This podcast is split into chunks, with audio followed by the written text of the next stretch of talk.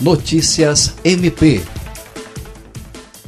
O corregedor-geral do MP Acreano, Celso Jerônimo de Souza, reuniu-se com os promotores para discutir as inovações trazidas pela Lei 13.964-2019, com enfoque no artigo 28, que trata sobre o arquivamento do inquérito policial.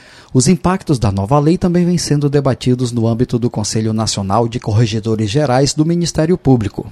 O corregedor explica que a nova lei modificou toda a sistemática de arquivamento do inquérito policial, retirando a necessidade da intervenção do Poder Judiciário, vez que estabeleceu mecanismos de sua revisão exclusivamente pelo Ministério Público. A norma entra em vigor no próximo dia 23, 30 dias após a sua publicação.